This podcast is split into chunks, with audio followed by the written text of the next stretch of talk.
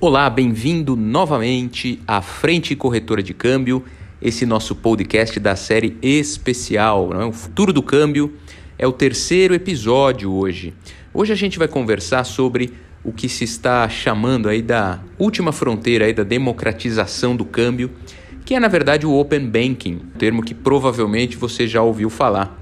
Cerca de um ano atrás, o presidente do Banco Central, Roberto Campos Neto, lançou o programa chamado Agenda BC, que apresentava ao mercado quatro grandes metas dessa atual gestão do banco: democratização, digitalização, desburocratização e desmonetização do envio de dados.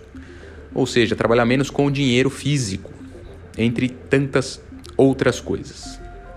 E mais de um ano aí, pouco mais de um ano se passou, e mesmo com as recentes dificuldades em torno da pandemia, já é visível o movimento do Banco Central nessa direção, trabalhando uma pauta aí com recentes avanços, especialmente no Open Banking, um sistema que deve mudar bastante a dinâmica dos pagamentos e a forma como a gente lida com o dinheiro aqui no Brasil. Já é uma realidade em alguns países do mundo.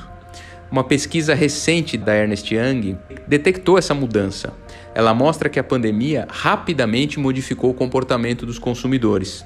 Segundo esse estudo, quase 60% das pessoas, entre mais das mil que foram ouvidas, já pretende realizar mais transações financeiras online.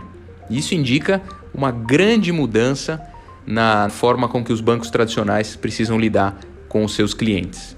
Vamos falar um pouco mais do Open Bank e o que pode mudar com o seu advento. Né? Open Bank é um termo em inglês, um anglicismo que denomina basicamente um sistema de compartilhamento de dados, produtos e serviços financeiros. E esse conceito inclui a abertura e integração de plataformas e estruturas de bancos e fintechs, todos no mesmo ambiente. Essa novidade representa uma alternativa no antigo modelo de negócio dos bancos e ainda muitas vezes no atual, que restringia as informações dos clientes a uma única instituição e limitava esses clientes de consumir diferentes produtos de diferentes instituições.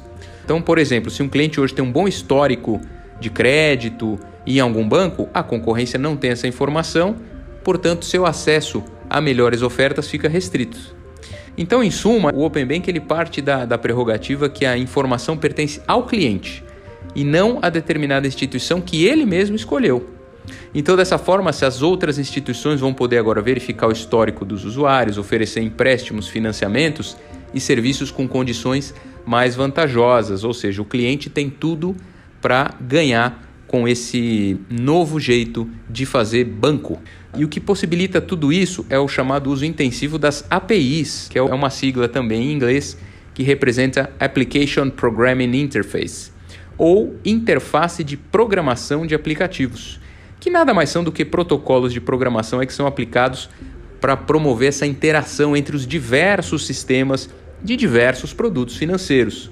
E graças a elas, as plataformas conseguem compartilhar informações dentro dos padrões de segurança. Porque lembre-se, nós temos que somar isso ao advento da Lei Geral de Proteção de Dados, o famoso LGPD, que entrará em vigor em maio de 2021 e vai fazer com que os bancos precisem trabalhar em consenso com seus clientes para encontrar uma solução que autorize o acesso às informações, né? fazendo com que o Open Bank de fato seja uma realidade. O que mais importa é que o consumidor hoje está no controle, né?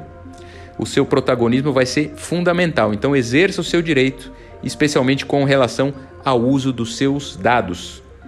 Ainda falando sobre isso, se analisarmos um relatório do próprio Banco Central, os cinco maiores bancos, né, as maiores instituições do país, Banco do Brasil, Itaú, Bradesco, Caixa Econômica e Santander, possuem mais de 80% da carteira de crédito no país. Se a gente pensar no câmbio, esses números chegam a quase 95%. Você não sabia dessa, né? Muito, muito concentrado. E com a implementação do Open Bank, a expectativa é que o aumento da concorrência vá diluir consideravelmente essa fatia, o que é justo, né? É melhor para o cliente. Não se pode mais simplesmente aceitar que uma instituição financeira cobre quase 40 dólares para uma pessoa que precisa mandar às vezes mil dólares para um parente lá fora. Faz muita diferença. Por isso a gente acredita que essa nova forma de fazer banco como parte do futuro do câmbio e dos serviços financeiros vai trazer o aumento da oferta, opções com emprego de alta tecnologia e vai ajudar muito o cliente nas suas escolhas. E a gente segue aqui na Frente Corretora com a crença de que democratizar os serviços financeiros é a única saída para a prosperidade das pessoas. Foi um prazer falar com vocês.